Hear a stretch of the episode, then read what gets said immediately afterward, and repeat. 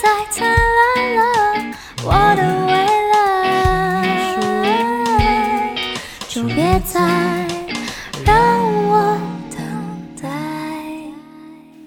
电踏 DNA 的踏空间 Outer Space 是一个复合式创意空间，内建除了拥有咖啡厅的精品餐点，还可以提供场地租借，不论是举行讲座、发表会，甚至是 Live Podcast 也都没问题。也希望可以提供给数位创作者的一个创作舞台。为此，我们也设计了专属个人空间，让你可以尽情发挥，创造无限想象。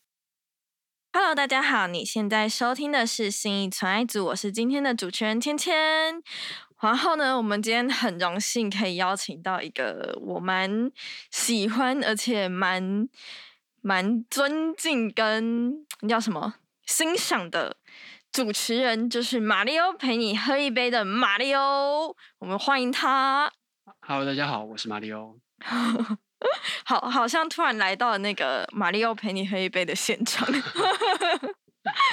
对，那因为马里奥一直其实致力于媒体业蛮久的一段时间，对不对？对对，嗯，那你在就是做 podcast 之前，你还有做了哪些相关的媒体？除了创了关嗯键评论网之外，嗯嗯，第一份工作就是媒体啊，它是一个科技嗯媒体，然后叫 CNET C A E T、那它在台湾，但现在台湾这边已经呃没有了哦。那它其实一个蛮久的媒体了，从进台湾时间其实应该是九九几年吧，就蛮早的时候就进哦来了。那大概我印象中应该是一二年的时候，台湾这边结束营嗯运这样子。那我大概是从零四年做到零九年，然后就去开一间咖啡店，嗯然后就去了商业周刊。那在商业周刊做了呃两年半，然后就开始做关键评论网。那所以关键评论网还是做最久的，它现在已经呃哇快满九年了吧？从一三年了对，从一三年开始到现在，所以现在是二二年嘛，所以已经、嗯已经快要满九年了，大概夏天的时候就满九年了。了解。哎、我嗯刚刚听到一个蛮意外的是，却创立了一间咖啡厅，对，可以跟我们说一下这个咖啡厅的故事？咖啡厅的，呃，我其实那那个时间就是中间想要休息一下这样子，嗯。我其实还蛮羡慕，就是我要我不知道大家听众或者是芊芊有没有这种经验，就是可能工作一阵子，然后你就会开始听到嗯。周围有一些人说，哦，我现在想要休息一下，然后那个休息，呃，以往可能就是可能空个一，比如说以前可能有一个什么去打工度假啊，或者嗯。是想要再去念书啊，或者是大概三十岁以前啊，我讲的是大概三十岁以嗯前的时候，就你可能想打工度假、啊、再去念书啊，或者是或者是出国待一阵子，或者是或者是环岛，或者是什么随便的什么东西。那反正呃，我那时候其实想法也是很类似，因为那时候嗯也是快三十岁，然后呃，很多朋友就是觉都是，我就看到陆陆续续有一些人在干这样的事情，不管是我刚刚讲念书、打工度假，或者是或者是呃真的真的休息一阵子嗯嗯嗯这样。所以我那时候想我要休息一阵子，那但是其实从头到尾我都没有休息到，因为我的我的职涯从从我开始工作到现在，基本上是没有中间没有任何间断的，就是不断在工作工作工作工作，只只是在看做什么样的事情而已。是那那时候就是开咖啡店，那时候我以为开咖啡店好像可以很轻松这样子哦。那当然这就是一个幻想，就是你没有去做过这件事情，对你的想象就是这样。那实际上它当然不是这么回事哦。嗯嗯，但总之那时候就是很喜欢咖啡，然后有朋友找我说一起开咖啡店，那我就说好，那我们就开咖啡店吧。就这样子。那你那个咖啡店大概经营多久？呃，两年，对，两年两年，对，两年左右。然后，嗯，没有说真的不好，但是我觉得他有一点，就是对于我们那时候所有的合伙人来讲，他嗯都好像，嗯，就是花了一些，我花了蛮多力气，然后同当然也也有别人花了蛮多力气，但我们不太确定。这个要不要继续做下去？那时候没有办法再花更多心力在上面了，所以两年嗯到了，那就顺势把它呃转交给别人，这样子。了解。嗯，那听，因为之前有看到就是一些文章啊，然后有说到说，其实你一直虽然你一直埋首于工作，不过这些工作其实对你来说都是你你喜欢的事情、热爱的事情。对对，嗯，那你之前为什么会想要踏入媒体？因为你从一开始第一个职业就一直是媒体，媒体，然后除了咖啡厅这个小插曲之嗯外，嗯嗯对，就媒体业是一开始是哪里吸引到你吗？嗯，认真说其实没有，因为其实做媒体这件事情是有一点不小心的。我那时候想要嗯做的事情就是做网路，就我我在蛮多地方讲过，就是我喜欢网路这这个东西，从我大学或甚至更早高中开始就嗯就很着迷于这个东西。那当然，主要真的着迷跟沉溺，可能就是从大学开始啊。然后哦当然退伍的时候，我就想要找跟网络有关的工作。那只是只是那个时候，嗯，台湾当然跟现在是十几十几年前的事情了，跟现在差蛮多的，嗯，所以你还是有网络公司，比如说雅虎奇摩那时候其实就还是很大，它是那时候是嗯。最大的，然后你也有 PC Home，你也有你也有其他的呃几个大的网络公司还在，然后嗯。也有一些小的网络公司在创业，但是跟当然跟现在就是不不管是什么网络公司，或者是很多公司，它其实都跟网络有关。嗯，对，完全不能比，嗯，所以我那时候就投了很多履历，那包含了就是做网站的也有，然后嗯，企划的也有，然后什么反正各种各样都有。嗯。那只是其中有一个就是做网络媒体，因为哦呃 c n e 也是一个网络媒体。嗯，如果你认真讲的话，我那时候其实也没有投过什么其他的网络媒，呃，有一有一两个，但其实好像也也不是说真的我想要做媒体这样子，就是刚好嗯。有一个呃网络相关的工作对，所以我其实那时候有几个选项，就是那时候当然陆陆续续就会拿到几个工作机会，然后其中有一个我现在印象比较深的，其中有一个是做企划，就是说做网站架构这样，有点像 PM，然后做企划这样子。嗯那那个当然就是一直接案子，然后另外还有一个是，哎，我那时候真的有拿到那机会吗？还是我幻想幻想过我拿到那机会？有一个我比较确定的是，嗯是一个电商，就是一嗯个、一个电商公司。那另外就是 CNET，那最后我去了 CNET 这样子。哦，了解。那嗯，因为你唱把关键评论网之后，就开启了马里奥陪你喝一杯的这个 podcast 频道。嗯，那一开始你真的只是一时兴起，想说，哎，好像大家都在做 podcast，那我也来试试看，这样吗？呃，你所谓的大家都在做 podcast，可能不是指台湾啦，就是如果对，你就是那个时候应该算是国外比较红，台湾比较还没有那么红。对，呃，我觉得那个是一个，就是大家可以也可以去听，嗯，我之前有就是单独讲过一集，就是 podcast 这件事情。那这个嗯当然就是，呃，里面当然有一些资讯已已经过两年了嘛，哦，那很多东西要更新，不过很多东西跟概念其实是没有变的哦，包含了我们为什么要开始做 podcast，嗯，他是在开始开始想这件事情是在二零一五年的、的嗯下半年，快快年底的时候。那就是觉得说，好像嗯，其实其实主要除了当时跟人家合作的节目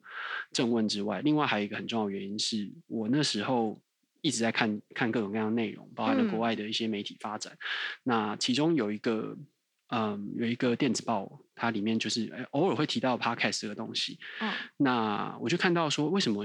二零一五年还有人在讲 podcast？我那时候跟可能跟当时很多台湾的的听众或者是使用者是一样的，就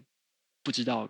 呃，原来 podcast 还在，嗯或者是就是假设你之前知道的话，我是很早就知道，因为我零四年开始做网络媒体，podcast 大概是哦呃零五年的时候比较正式。就是就正式起正式起来这样子。嗯零四、年的时候大概才是刚刚萌芽，甚至 “podcast” 这个字也是大概零四零五年才出现的所以我那时候就知道这个东西了。所以我那时候就很想做。那有一个原因，当然就是因为我国中的时候听了很多广播，然后我嗯想要做，觉得哎广广播好像蛮好玩的。那只是一直没有不知道做什么，所以零五年虽然想做，但是就一直没有做。然后一直到一零一五年的时候，那我还在想，就是刚好看到哦，原来国外的 podcast 很红，那就主要当然指指美国啦。然后我就再听了一下美国的一些节目，然后看一下，嗯然后再想了一下这整个模式，然后我就会觉得说，哎，其实它是蛮蛮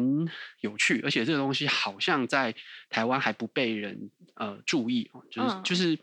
呃，美国市场从零五年开始到二零一四年的时候，它是逐渐在成长，它它没有它没有真的掉下来，它只是嗯成长没有像可能大家比较耳熟能详的 YouTube 啊，或者是一些呃影音影音的东西成长那么快，或者是嗯像 Facebook 后来 Facebook 后来是或后来的 IG 这样子。对但是呃，Podcast 其实还是有成长的。那一直到二零一四年的 Serial 才整个大爆发，这样美国的 Podcast 听众才大爆发。嗯那所以我那时候二零一五年在想的时候，我就觉得，诶，它应该会是一个可以在台湾也会也会变成这样子的一个媒介，这是一点。那另外一点就是，呃，当我们去回想二零一五年的现况，其实跟现在没有差那么多。就是虽然说七年过去了，嗯、你还你那时候大家对于手机智慧手机的的着迷啊、或者沉溺哦，已经开始非常明显了。大家就是、嗯呃所谓低头族，或是走在路上就低头看手机，然后你会用手机看影片，然后一下就弄花很久很久的手机这样子。嗯但是在这样子的情况之下，你的注意力是非常的容易被打断的，就是任何一个通知、任何一个讯息，可能都会把你从现在的你注意的东西里面被被被牵扯走。嗯那你在看，甚至你在看电视、你在看别的东西的时候，也会被你的手机给影响到。但是当我自己在听 podcast 的时候，我发现其实不太容易发生这样的情况，因为你会听 podcast 的情境之下，通常你可能不太适合用眼睛，包含了、嗯包含了开没车、走路、呃运动，或是做家事什么的，你需要一个声音陪伴你，而那个声音是你会一直听，所以我就发现说，在一个所有都是以视觉为导向的媒介当中，一个以听觉为导向的媒介是非常特别的存在。所以我就觉得好像这是另外一个很有趣的事情，我们应该要尝试看看。所以从一五年观察到这些事情，所以一六年就觉得可以来试试看。那就像我讲的，本来我想要帮人家做一个节目，或者说帮呃公司做的节目，嗯但后来觉得好像没有人知道怎么做这个东西，所以干脆我就自己来做吧自。己下海了这样。嗯那你之前有想过说你会变成一个主持人吗？嗯，当然有，因为就像我刚刚讲的，想要做 podcast 是从零五年就开始嗯，所以做主持这件事情本来就是呃一个想法，只是我不知道这是怎么回事，就是从来没做过，然后嗯我也没有做过任何声音有关的东西。我做过文字的东西，然后我也拍过影片的东西，我也在镜头前面会呃可以讲话，但嗯是我从来没有做过声音的东西。纯声音的，纯声音东西完全没有，我也不知道怎么样在做一对一的这样采访是要立刻及时的，而不是而且要录下来的，而不是嗯用文字事后再把它写出来的。这个其实是蛮不一样的东西，所以对我来说那是不熟悉的。所以嗯嗯所以如果大家有有有此雅兴，想要回去 听听看当初当时的挫样的话，你就也回去听呃二零一七年的时候一月刚上线的第一季第一集，你就会你就会发现那是一个很很紧张，然后很不成熟，然后完全没有经验的主持人，即便那个来宾跟你已经认识了超过十年，但是你还是说大 A 吗？对你还是可以，你还是可以听得出来，就是你们好像不是很熟那种感觉，这样子。对，所以这是一个很有趣的过程。那你在就是踏入主持人这件事情中，你有去上课之类的吗？我我没有上课，但是我听了很多的 podcast，而嗯且我有很认真的是，呃，我不能说我完全没有上课，因为我其实有，我去上了一个一个线上课程，当然不是。呃，各位现在在看到台湾这些线上课程是嗯在更之前，因为那时候台湾还没有这么多线上课程的时候，我就看了一些国外的线上课程。哦那所以主要是那一个线上课程，其实呃给了我蛮多想法，但其实那个时候我已经做一阵子了。嗯我在看那个课程的时候，应该是一一九年吗？还是什么时候？对，就是嗯，我很喜欢的一个一个节目，嗯，就是 Gimlet Media 嗯这个公司，它后来卖给了 Spotify，然后他们哦当时的第一个节目叫做 Startup，就是创就是新创公司这样子。嗯那这个 Gimlet Media 的一个共同创办人叫 Alex Bloomberg，那他之前是呃《This American Life》跟《Plan Money》这两个很有名的呃 NPR 节目的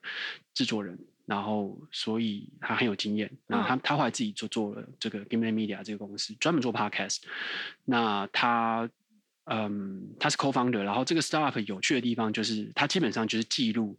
啊、呃他们在创业的这整个过程，哦所以它非常的有趣。然后 Alex Bloomberg 他后来就嗯、呃就是开一堂课，就是这种嗯线上课程，就现在大家可以想象到那种线上课程平台那样子，那只是它放在它是放在国外的平台上面，嗯然后呃应该是叫 Creative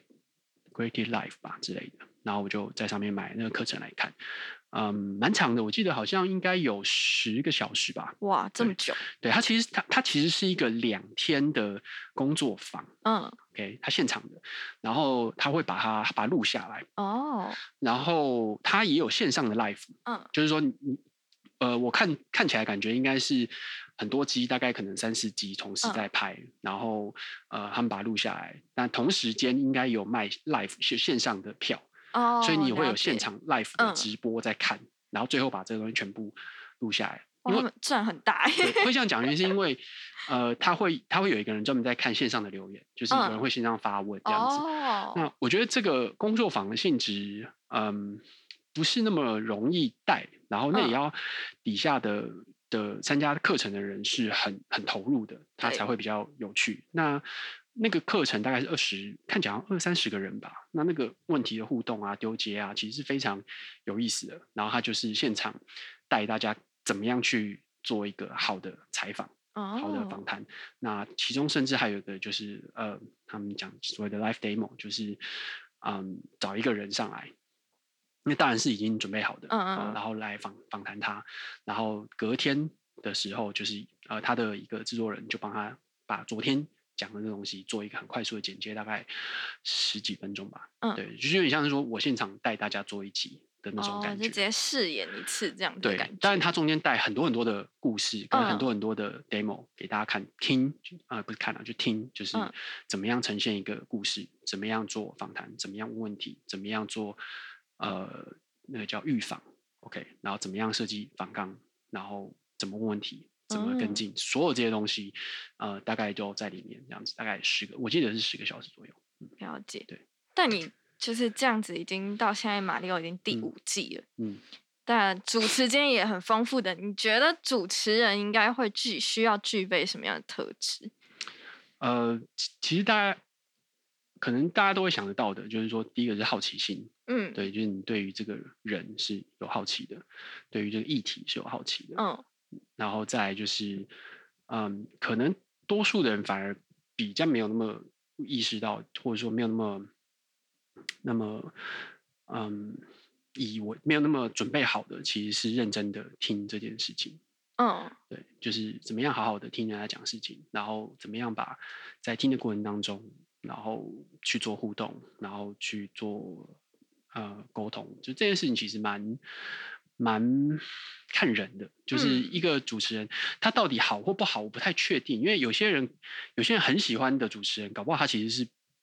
你知道不太让来宾讲话的，就是哦，懂，对，就是嗯嗯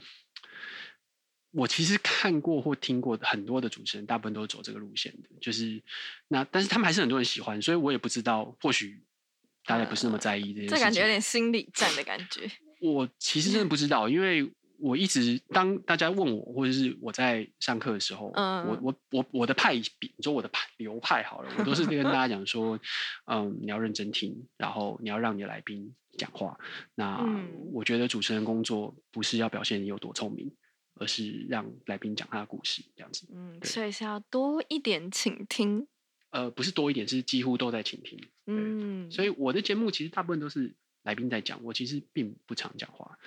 所以嗯当大家说“哎、我觉得你讲的很好”的时候，我都会想说，其实我真的很少讲话。就是说，你 听我的大部分节目，可能我的讲话可能就是，比如说十分之一的时间。如果认真去算的话，我猜可能大概十分之一时间。应该是说你很会引导来宾去讲出他们的故事。算呃是，或许或者嗯是它更简单一点，就是你只要闭嘴就好了。哦，那如你在访问来宾的时候，你会准备访纲吗？哦，会啊，当然会啊，这个这个一定要的啊。那你通常嗯。访纲就是这样很长的一很多题，还是说你都是给一个大方向让来宾哦自己去发挥？OK，呃，十题左右，至少至少，但是嗯。当然可能不会问，就不会只问十个问题，或者因为它是一个对话，对，对，他不太可能只是真的就把这十个问题念完而已。嗯，那嗯，但我准备的内容会超过那个东西，然后，但这这真的都是一直变化。你如果看我就是最初期的仿纲，跟后面的仿纲，跟到现在都还在变化当中。嗯，对，但有些东西是不会给来宾看的，你通常都是自己自己写吗？还是对会有企划帮你写我？自己写。嗯，嗯，它那你有嗯其实它其实有分阶段，就是有一个阶段，因为我前后有两个主制作人过，嗯呃第一个制作人他会有后来比较不知道从什么时候开始吧，他会帮我做一些准备，嗯，对，然后他他主动帮你做的，对我没有特别，我们没有特别讨论这件事情，但嗯是他就会先做好一个有点像草稿之类的东西，对，然后我再加，或者是我想要看有什么东西我想要问的。但是哦。呃，这个这个第二个制作人就比较不做这个东西，那嗯。我也没有要求他要做，那我就会就从头到尾都是我做这样子。嗯，嗯，了解。那你刚刚有提到说，大部分你都会选择让来宾讲。那如果那个来宾他就是怎么样，就是就是嗯不讲什么你，这这就是想办法，你要就是 你对认真说，这是你你这是我的工作，就是我要想办法让他可以讲这样。有时候我就会讲比较多啦，就是如果是那样的情况的话，嗯，对我可能就真的会稍微讲多一点。那你当下觉得完蛋，今天他都这来宾都不太讲什么的，嗯，难免吧，就是有有过几次经验之后，嗯对，就会知道说哦，大概可能这些都不是他想讲，或者是说他那么有兴兴趣趣多讲的，嗯但都会都会沟通啦。不，通常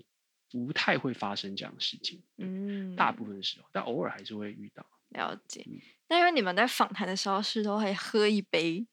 看来宾，看来宾，对。嗯，那你们有遇过来宾是正在喝的有一点小懵的那种吗？我觉得有诶、就是还是有，但是大家不太有真的，嗯，对，就大家都还好，没有没有到真的怎么样啊。嗯嗯嗯，感觉那个画面应该很有趣。就是会比较放，我觉得会比较放松是是有的啦。嗯，就比较比较敢讲一点嘛，那在上节目前面不会那种紧张的感觉。比较，嗯，不一定是敢讲，就比较放开一点是有可能的。嗯，蛮有趣的。对 通常都还好啦，因为嗯老实讲，就是有一些比较可能高阶主管或者什么的，他旁边通常也都会有人在啊，然后嗯他们通常都也都还好，就也不会真的，嗯，说什么不能讲的，不能讲，他还是有有很少很少有，还是偶尔会有一些，呃，我们在当下或者说，嗯，就是就是录完之后，他们会说，哎，刚刚哪一段？可能不太适合对。我们通常就是这样讲到，就是我们节目啦，就会这样，比如说讲到一个不太能讲，我们就会说，哎、录音师这边先帮我剪掉。哦对，就类似，他就是可能，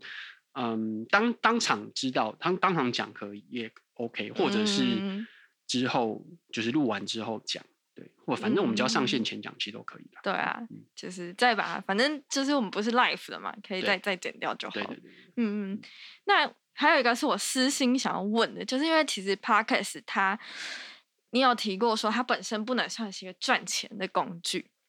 我有这样讲过吗？就是我看到访谈说，就是做 podcast 的初衷好像不能是以赚钱为为哦目标，哦哦哦我懂对对对对对对嗯嗯嗯然后因为其实 podcast 本身，我自己觉得他行销比较难做。对对对对对。对，那我想要询问马里嗯欧有没有一些之前就是历经这么久的行销嗯小技巧啊之类的。呃，没有 哎、我我觉得他其实，嗯，我我觉得就是就是尽都做，然后去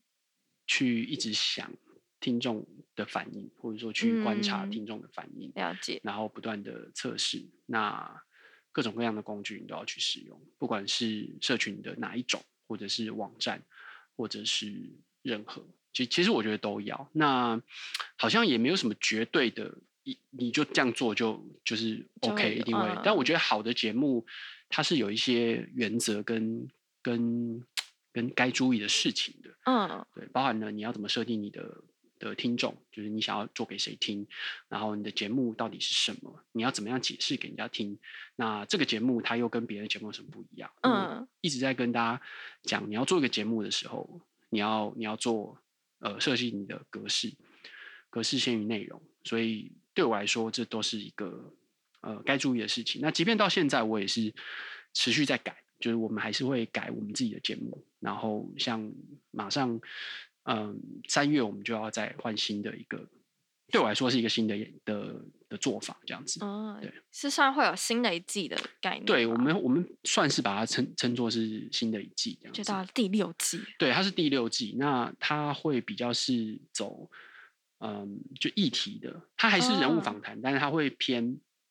偏议题为主，嗯嗯嗯。不完全是这个人他的故事而已。哦，哎，那讲到这我就有点好奇，你们每一季每一季都会定的定一个，比如说这一季我们想要访谈的谁都是可能，比如说哪一个领域的吗？还是其实都不不一定？没有不一定，了解。嗯嗯，那因为其实 podcast 它其实蛮吃观众的兴趣，那我们应该要就是，比如说我现在想要做一个 podcast，我应该要怎么样才可以找到那个观众的兴趣？因为你知道大家兴趣很广。Podcast 也是一个很两极化的，就什么种什么领域都有人在做，但是真正想要让观众听到那个兴趣，我们应该要怎么去抓住它？你觉得？呃，其实就就像我我刚刚讲的，如果问，就还是刚刚讲的那一句话，就是我之前的 podcast 嗯的那一集，就其实有讲这些东西。大家如果想要听完整的，可以去听 podcast 那一集，就是马六陪你喝一杯的，嗯我忘记哪一集了，反正就是一个特别集，就对。那总之有几个小的点可以先稍微讲一下。就第一个，呃，我刚刚讲格式先于内容，就是你要先去想你的节目的格式到底是什么。呃，像我们这样访谈式的是一种格式，然后你自己一个人一直讲的是一种格式，两个人对口的这样抛接的是一种格式。嗯那你要做一直全部都做云端访谈是一种格式，你要走在路上 做做街访，这也是一种格式。那像我我之前举例过，像呃 Buy the Book。Buy the book, B Y B Y, Buy the book 这一个 podcast，其实它就是一个格式，它的格式是这是一个呃说书的节目，就介绍书的 podcast。可是他介绍书的方式是两个主持人先帮你告诉你说，哦，这一本书里面的重点是什么。他们专门介绍那种呃，就是自助式叫 self help，就是有点像是励志书啊、嗯励志书类型的，比如说《原子习惯》这种书，就是属于他们，或是《秘密》这种，就是属于他们会介绍的书这样子。嗯然后他们会先呃帮你把书中的重点抓出来，因为这种书其实呃都会都会，他们本来就会这样做，就是告诉你，哎、我这嗯。本书的重点哦，比如说原子习惯，然后它底下有六个章节哦，然后他们这六个点是什么，然后就会细项去讲，那他们就会大概花五到五五分钟或八分钟，先告诉你这比如说这本书里面的几个重点。嗯然后接下来呢，他们两个就会去两个礼拜时间，照着这六个重点或八个重点，自己去试试看，嗯，然后会录里面一些自己的对话、自己的一些想法，然后到放出来，然后最后再跟大家讲说他们觉得这本书怎么样，嗯这样子。OK，好，所以呃，这个就是格式，你懂吗？就比如说呃。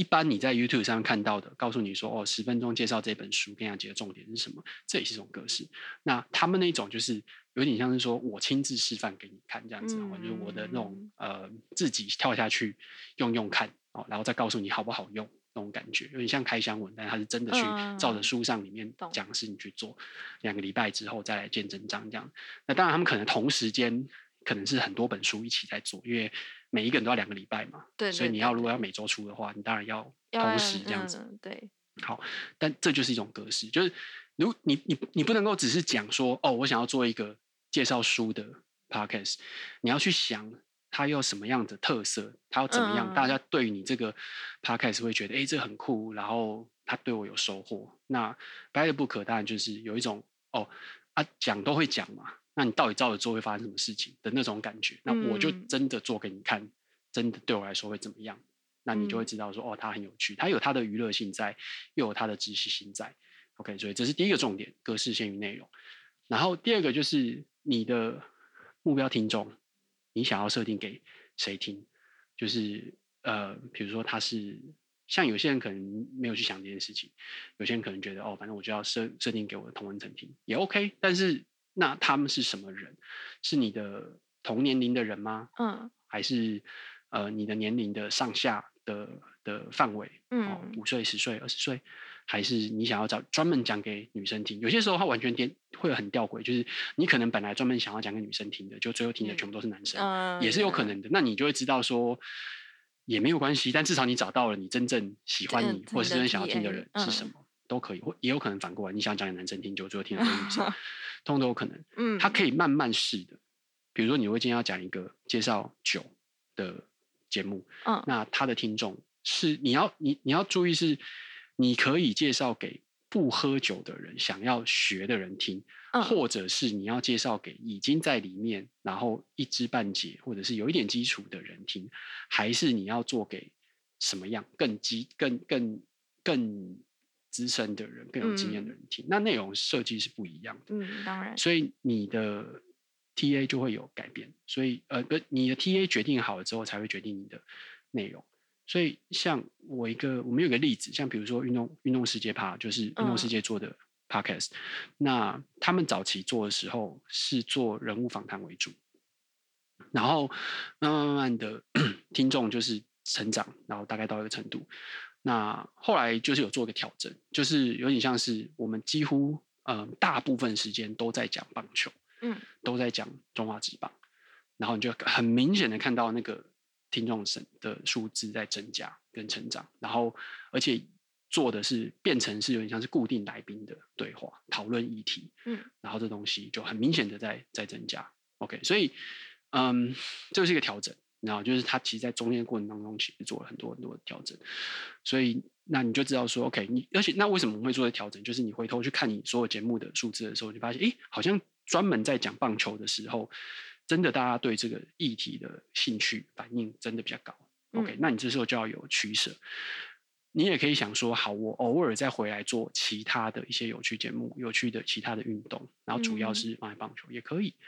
或者是没有，你就是觉得反正我就是要坚持做全部的运动，有趣的运动，大家不熟运动，通通都要做也可以，那就是看你自己要选你想要什么。嗯，所以是根据嗯开始收听之后的大家 TA 的转变，其实也一直在不断的转变我们我们节目的内容这样子。对我我我不觉得那种你做第一集、第二集，然后就直接窜红，这种是常态，就这这不是常态。嗯，这应该是奇迹吧？这是 这是这是一种很多很多因素之下的嗯结果，它不会是一个常态。嗯那也不要觉得说好像现在就是固定的，好像都是前面几个都都是固定的，前面十个二十个都是固定的，你就觉得这件事情是不可行的。照这个逻辑的话，那 YouTube 早就不用不用经营了，因为它持续都还是有新的人跳进来在做新的节目。那你你做参考就知道说，嗯、它一定还有其他事情可以做。台湾还有非常多的，呃，应该说美国我看到还有非常多的案例是台湾还没有在做、没有尝试的。举个简单的例子，就是在二零二零年我们刚开始，就是大家觉得哦台湾的 podcast 开始热的时候，我们那时候持续都在办一些聚会，就 podcast 的嗯聚会、podcast club 的聚会。那那个时候我们就很早期哦，嗯，大概就是可能就是大家现在熟知的三个节目之前，那时候才刚刚开始的时候，我们那时候就在讨论说，嗯，好像比较少人在做一些故事类型的，就是说儿童故事类型、童话故事类型的 podcast。那就你你那我们就我们当然就可以看到，去年二零二一年六月的时候，五月的时候，因为三级警戒之后，大家都在讲，那就开始有童话阿姨这样子的节目。之前就有嗯说说童话故事的，但是很专心，然后说的很好，然后把它带到另外一个程度，然后让它瞬间冲起来的，还是有。那所以很明显就是这个这个需求存在的，那只是你有没有去做这件事情。嗯，对了解。那因为马里奥陪你黑背这个节目持续了很久，然后你们其实也不断的在更新调整。那你觉得你未来对马里欧的这个节目还有什么想要突破的？嗯，当然第一个就是我当然希望听众是持续增加的，嗯然后他他可能不会无限制的增加，我觉得这是这是不太不太切不切实际的啦。哦那嗯但是我觉得他，呃，以现在看来，他的就是成长机会跟空间是还是持续的，所以这是第一个。我觉得希我希望他可以更多的人去听。嗯那当然我也知道这跟，嗯。他既然跟着我的名字有关，他 跟我的本人是有关联性的。那意思就是说，我可能也做不出来，就是别人现在很多人在听的节目的这种嗯做法。嗯，那我的听众可能也不是那样子，就是他们可能也习惯的不是呃很吵闹的的的嗯一种类型，所以我也不是很确定说他有没有可能做到再更突破或者做不一样的东西。那我觉得有可能就是做嗯我们自己公司开心的节目，其实我们一直在做新的东西跟调整。那那有些东西做的很辛苦，然后听众并没有呃我们期待那么高，那我们就是持续在调整那个东西。马六陪你喝一杯，在未来就是会做新的调整，像我刚刚讲的，它其实压力很大，因为我们嗯除了做议题之外，我们其实是有想要把它做成呃，就是一周有两集，然后不是两，而且两集是不一样的，就内容是不一样的，呃，做法跟格式也是不一样的。那嗯同时去做这样子的尝试，看看效果怎么样。嗯，了解。那你觉得是什么原因让你想要持续？因为如果玛丽要陪你喝一杯，我我是我想你应该是没有设定一个停损点吧？就你觉得能做多久就做多久？嗯、不不完全是不能完全这样讲，因为嗯，一七年上线，它毕竟是一个公司的的产品，嗯。所以它一定有自一定有自己的设定。那、嗯。那刚好其实也蛮妙，就是我们的我们有一些投资人其实是外国投资人，所以嗯。他们很清楚知道这个 podcast 在国外的热潮大概是怎么样子。嗯。那所以他们反而不像可能纯粹从台湾的角度去观察，会觉得哎，诶这个都没人在听，为什么要那时候要做这个东西？啊反而他们是觉得哎，诶很棒啊，就是你的确应该要做这件事情，就很高兴你嗯没有想到这件事情。嗯嗯，那当然，一七、一八、一九，其实三年过去，一直到呃一九年下半年，这个台湾这个东西才比较热。那嗯其实就已经过两年半了。那当然，二零二二零二零年跟二零二零年这样的情况，就也不会有人跟你讲说，哎，你现在不要做了，你都已经做了这样子，然后成果都已经出来了，然后也上过排行榜第一名，然后也有几百万下载，你为什么为什么要现在不做这件事情？这其实很嗯奇怪。所以，嗯，不能说没有停损点这件事情，而是说成果其实是有的，是有不错的结果。嗯那只是说怎么样把它做得更好。对，所以我我觉得倒不是说为什么要一直做，而是说很明显的在整个市场的趋势，或者是我刚刚讲的消费习惯的嗯的确定，其实它都是很明显的趋势。那我我没有任何理由现在把它停下来。嗯，是了解。哎，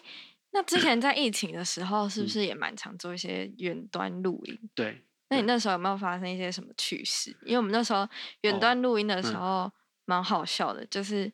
因为网络，因为录音软体的关系很对长，比如说有人就会被踢出那个聊天室什么的。对，哦，我们远端录音算做的不错诶，就是基本嗯上没有什么太大的问题。然后，呃，哦，有断一次啦，但那一次是为什么啊？我们这边突然没电吧？哦，真的哦。对，大部分我几乎我录了八集还多少，忘记了，八集还是九有我？我有去听，我觉得音质都蛮好，就听不太出来是远端录音的。对，它其实有一些有一些技术在吧？对，因为我们自己嗯有一些技术在。那远端录音后来那也变成我的其中一个分享内容之一，有那个经验其实也蛮好的。呃，第一个当然最理想就是两边的器材都很好。嗯那其实最大重点就是基本上就是你的连线软体，不管你用什么的那个录音，它只是备用而已。真正用的东西是两边各自录的东西。嗯嗯，懂对，。所以我这边有一台录音机，他那边有一台录音机，或者是用手机也可以。对，就是，但总之我们对话的，我们是接两个东西。对，那我的设备比较好的时候，就反正我的全套是进一台录音机，包含我电脑或手机连的东西，全部进一台录音机。嗯哼，那对方如果有同样的设备或更好，当然很好。那如果没有的话，就是用电脑跟我连线，然后手机录音。嗯所以简单来讲，就是我们全部都会录下来，就是这个这整套东西通通都会录下来。然后，但是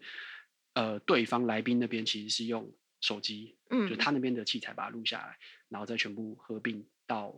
全部传给我们，然后再把它合在一起。哦，所以他们录完音之后，还会再把他们自己的音档传对传给你们。对哦，所以这个样，然后我们会做做那个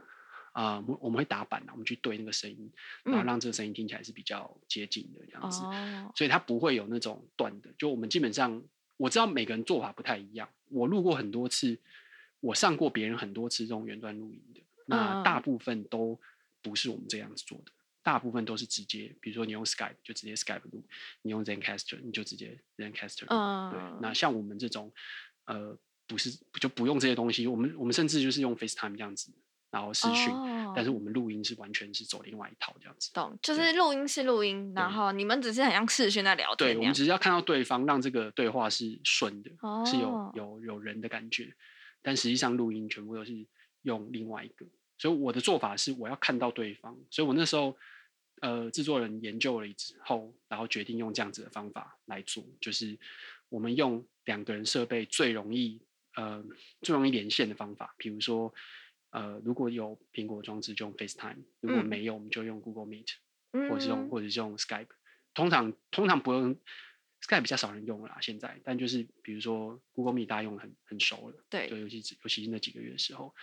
用 Zoom 也可以，但我印象中我好像没有没有一次用 Zoom，几乎大概可能多数是用 FaceTime，然后好像有一两次用 Google Meet，然后哦。但是录音就是用他用对方就是用手机录，嗯。但其实我同时也会录他的东西，因为他的声音会进来，嗯。然后我们是分，我是那台录音机是分轨录的。嗯。对，所以嗯，其实老实讲，它没有很难，就是我觉得我们的做法算是很很保险，然后因此又 OK，对就是最有保障的做法。对嗯，对。但是有一些有一些我知道 ZenCaster 很多人在用，而且它的呃好像功能什么的也越做越好，然后它也可以直接丢到好像云端去备份什么的。对，那其实真的很看人啊，你们可以就大家如果觉得嗯这种做法你很习惯，我觉得也 OK。哎，你们是疫情之后才开始尝试远端录音这件事吗？对，之前完全没有。嗯在呃疫情的刚开始的最后，就是老友喝一杯的前最后嗯两集的时候，是用远端录，就是福米江跟呃那个丽丝是嗯用、呃 Lisa 是用远端录音，因为因为刚好一个一个人在呃还在英国，然嗯后另外就是刚好就是疫情的关系，所以就等于有点那那一次那两次有点像测试，哦，对练习一下。对，然后嗯，然后后面就是有点像是刻意，就是其实那个老友喝一杯是完全是刻意的做格式的转换，嗯就是就是大家觉得好像是一样东西，但是其实是不一样东西。那个不一样的东西就是老友喝一杯的格式叫做说我只访我访过的人，嗯，对，对，就是他是他叫老友喝一杯嘛，嗯嗯嗯。对，所以我只访我访过的人，所以他这件事情本身就变化。嗯。所以你不会听到我从头开始问他过去的所有的事情，对，你会听到的是更像聊天，然后你会更像的，你会先听到前面一次录音的精华片段，嗯，然后你才会听到就是这一次我们要讲他的什么事情，他这两年这三年变化什么东西，然后他而且他比较短，就是它不会像以前可能一个小时一个半小时，我们会想办法让它控制在。偶尔还是像那个 Tom 往往还是会超过，但、但是大部分我们聊太多对，我们大概可能 控制在四十分钟左右这样子嗯的长度，跟平常又不一样。那其实那也是配合疫情的封锁，其实这都是设计过的，因为我们看得很明显，它的一封锁之后，你的通勤不见了。嗯我在之前那一年多，我就有看过，就是我有订一些电子报嘛，我就有看到美国的 Podcast 下载，它就整个掉下去。他们那种在监控整个全部的下载的时候，你说疫情后掉下去吗？疫情开始变严重的时候嗯掉下去，因为大家都不不出门，就真的大量通勤时间消失之后，它的下降是非常明显的。嗯那我们其实也是，我们从五月五月还好哦，真的就是五月，因为五月中开始封锁嘛，所以五月那个时间还不准。六月开始就是很明显的在往下掉，滑对，然后六七八就是会跌到一个比较低的地方，但当然还是嗯个支撑点啦，对，但就是比较低是没有错的。然后九月的时候又再慢慢拉回去了，所以、嗯那你通勤时间不见了，那大家的听的就少了一个情境。嗯然后你可能以往可能是运动，可是可能很多人发现，哎，我没办法出去运动，在家运动的时候，你可能就不会听，很多很多原因，所以它就是真真的就是砍掉了一一定的下载量，这样子嗯，就是少了一个理由啦，去去听情境。对，所以所以我才会说我们会把它变化，就是为什么要做成四十分钟，为什么要把它做得更轻嗯松，它通通都是有原因的。哦，你们看的好远哦。然后他是观察，其实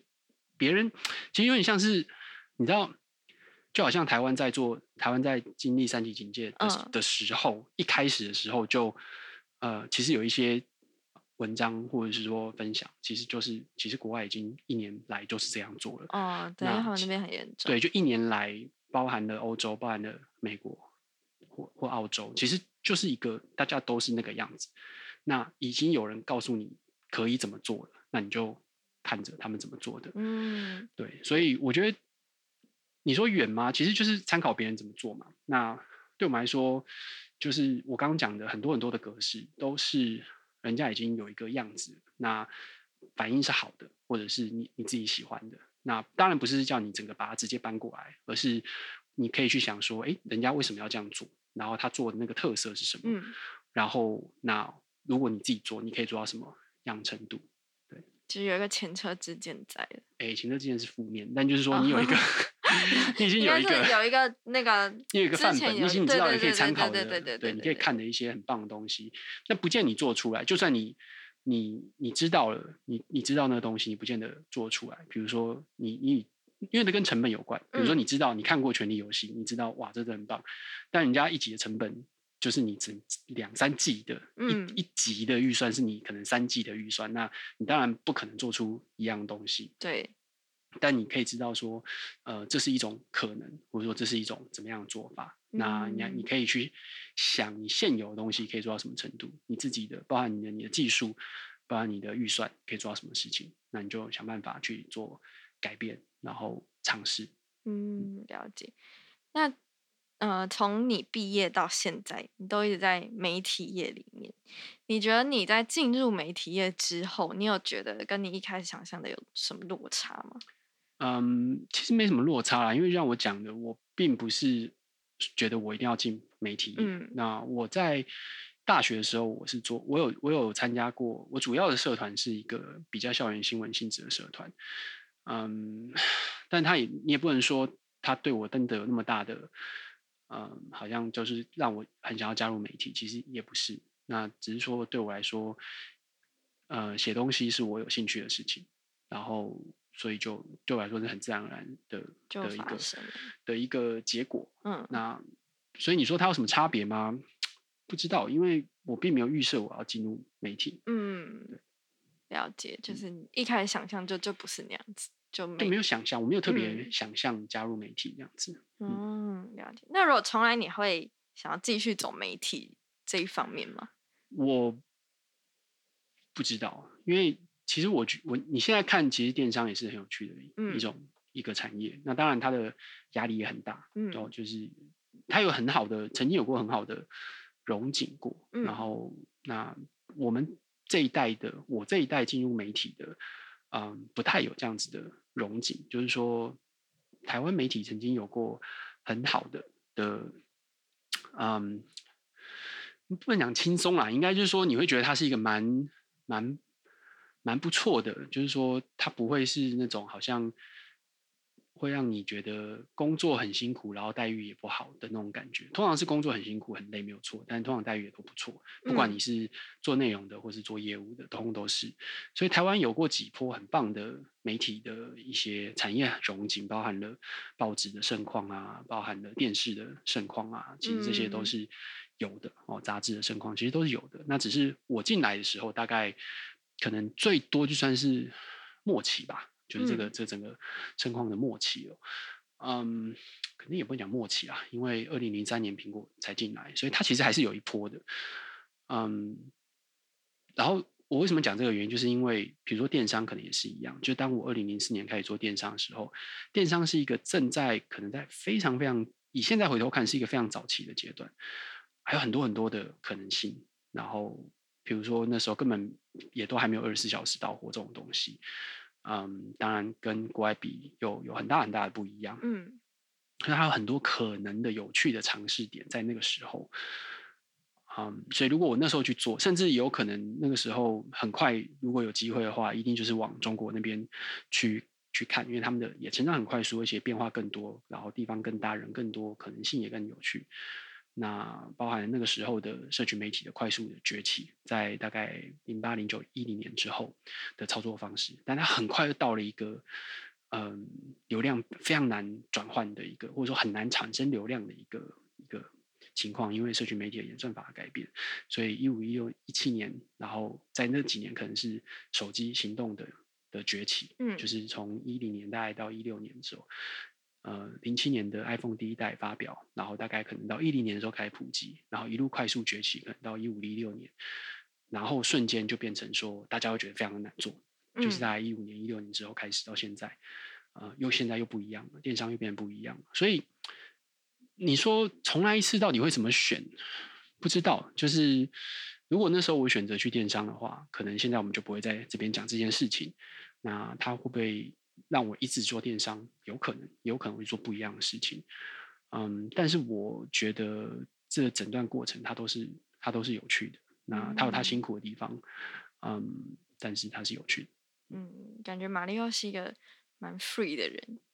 蛮 free 的人，对对 呃，我我会我会一直观察，我会一直嗯去回头去看这些事情，对我会去思考，就是那个所谓的改变的点在哪里。有些时候你不太，你当下不太会注意到这件事情，就是你回头去看的时候，你才会比较明确的知道大概是哪些原因。那这些事情，这些观察都是嗯有帮助的，它有可能可以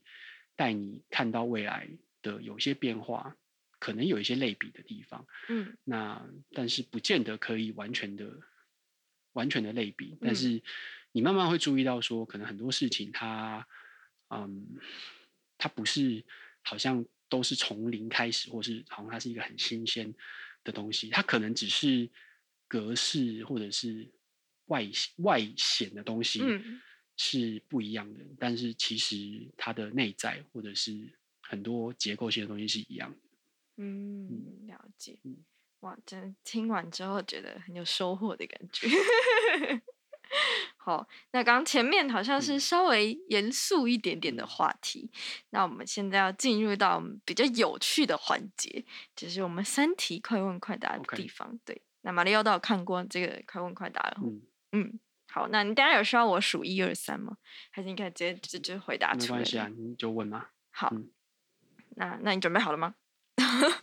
可以啊，可以啊，可以啊。嗯，好，那第一题是最喜欢哪一间 bar？我我没有最喜欢吧，但我有最常去的酒吧。哦，那你嗯最常去哪一间？我最常去两间酒吧，一间叫 Jumi，一间叫 Maybe，啾咪没都在台北吗？都在台北市。对，哦，为为什么是这两间？嗯，没什么特别原因的，因就都还蛮有特色的、啊。Maybe 是一个专门放摇滚乐的酒吧，嗯啊，我去了很久了，十十诶有没有十年啊？应该有吧。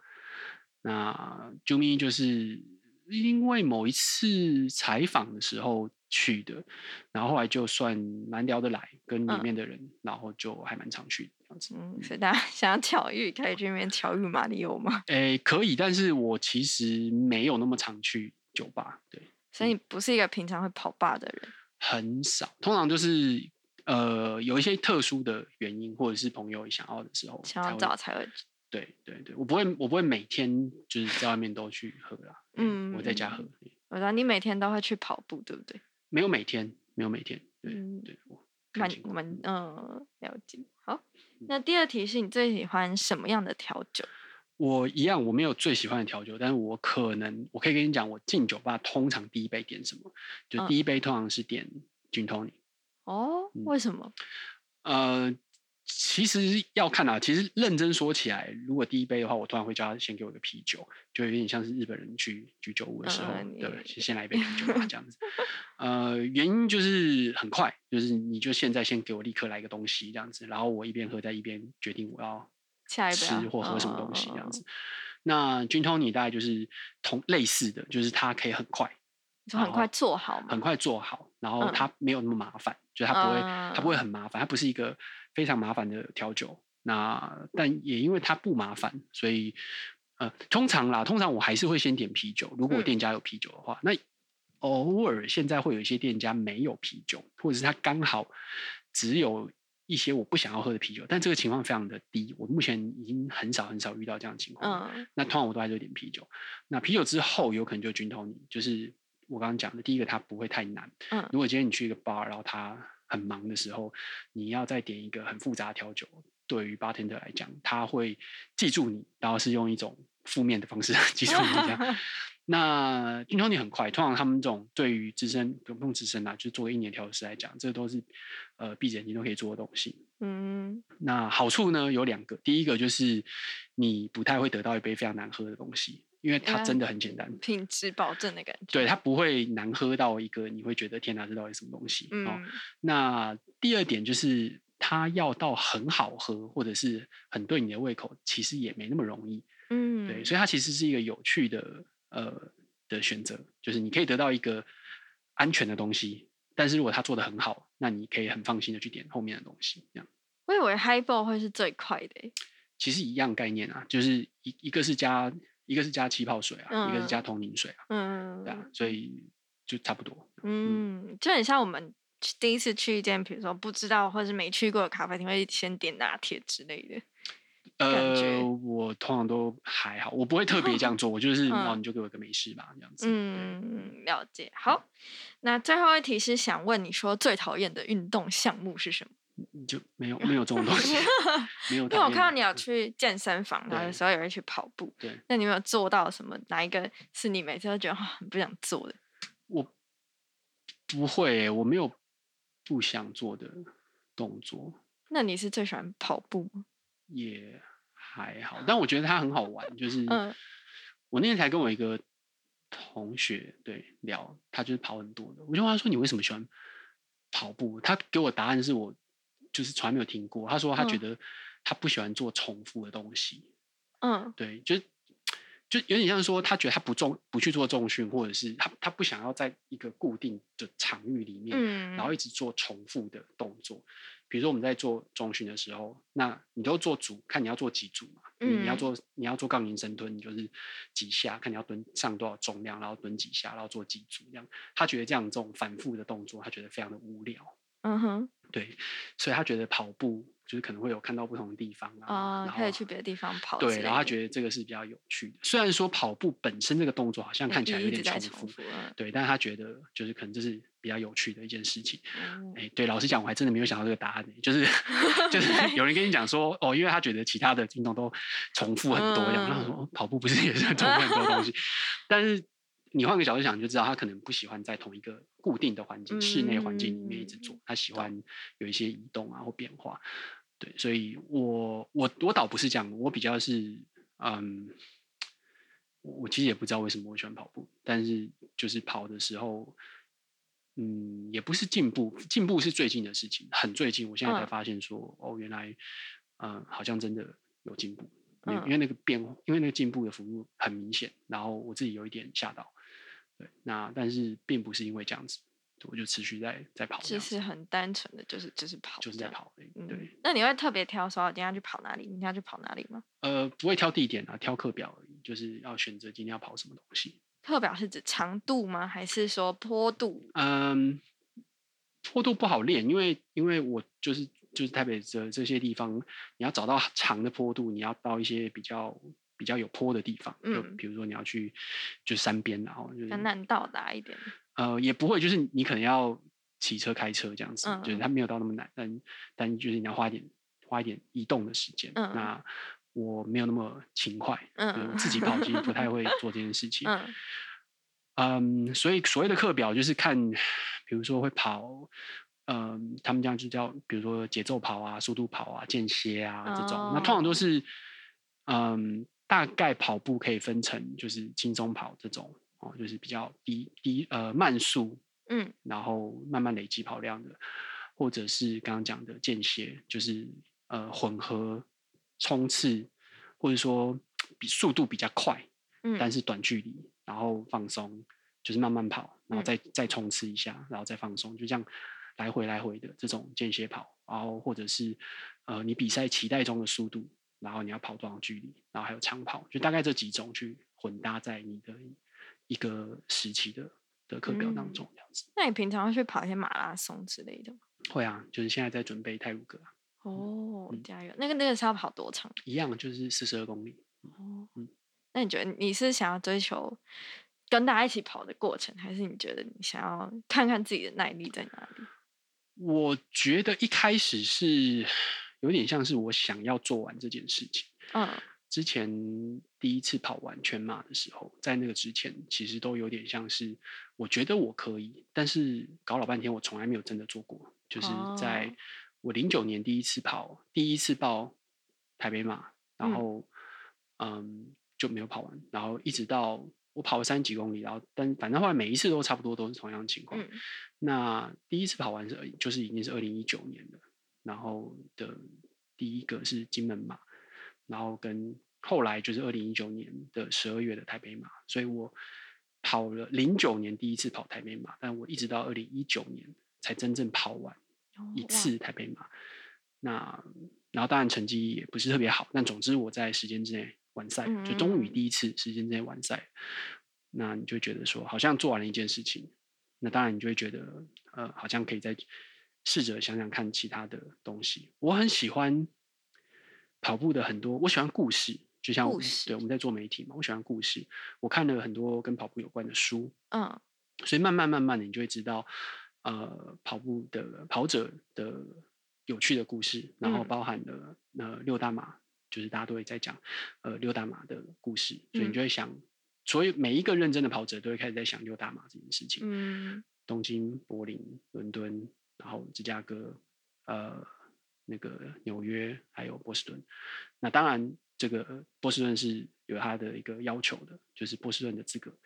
嗯，所以你不见得不是你想要报就可以报的，有一些是可能你嗯可以抽，但波士顿不是。然后你会知道说，哦，原来现在马拉松的的嗯的速度大概是怎么样，就是你会看到跑者在追求的，比如说破四，就是要低于四小时完赛，然后破三，然后发现诶有一些故事就是市民跑者也是可以破三的，就是所谓市民跑者，就是你不是一个以跑步为为职业的人这样子，你还是可以做到这件事情，只要你认真练的话。那当然，你不可能真的就是完全以前不是职业在练习，然后可以跑到职业等级的，这当然就困难度就会非常的高。那还有包含了现在大家在追求的 Sub Two，就是现在整个跑界、整个跑步的圣杯，就是 就是呃，有人类有没有可能在两小时以内跑完一个一场全马这样子？那其实发生过了，已经做过了，但是它并没有被嗯认可，它是一个不是正式比赛情况之下达成是了这样子的一个一个成果，这样子，嗯，就很好玩。你会看到，因为在更久以前，其实人类对跑步的的目标是不是百米冲刺那种，而是嗯人类到底有没有可能在四分钟之内跑完一英里，就是一嗯点六公里，这样一千六百公尺，有没有办法在四有没有办法在四分钟之内跑完？那这个是很久很久以前的一个问题。那现在当然已经跑完了，然后所以人类的进步其实是很多很有趣的事情的。嗯一九零八年的时候的奥运，然后那时候的奥运冠军，马拉松奥运冠军是两小时五十八分钟多的样子。那现在我刚刚讲的，我们现在追求的是 sub two，就是能不能够在两小时之内完成一场全马。两小时五十八分钟，现在可能已经非常非常多人认真练，其实就已经就刚刚讲的 sub 三，你可以都可以做到这件事情的。一百年来，我们其实已经进步了非常非常多，所以对我来说，这都是一个很有趣的事情，就是你要想办法去练习，然后它是你会看到结果的。嗯，这算是破世金世纪录吗？嗯，就世界纪录，就是马拉松有它的世界纪录。那马拉松世界纪录，目前为止大部分都是在柏林马拉松破下来、创创下来哦的，不见得是在奥运上面。那柏林马是六大马里面最容易产生世界纪录的，嗯，你要期许自己想要破这个纪录，不可能，不可能。就我想，这是一个呃，你不会去期待这件事情啦，因为他的练习的量跟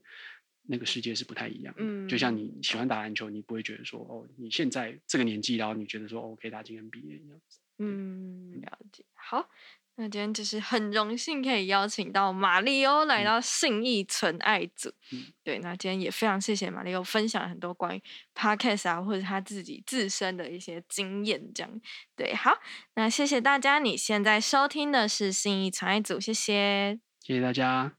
如果喜欢信义存爱组的话，欢迎帮我们留下五星评价哦。如果有任何问题，都可以在 Facebook 跟 Instagram 搜寻“存在音乐”，有任何问题都可以询问我们。轻轻地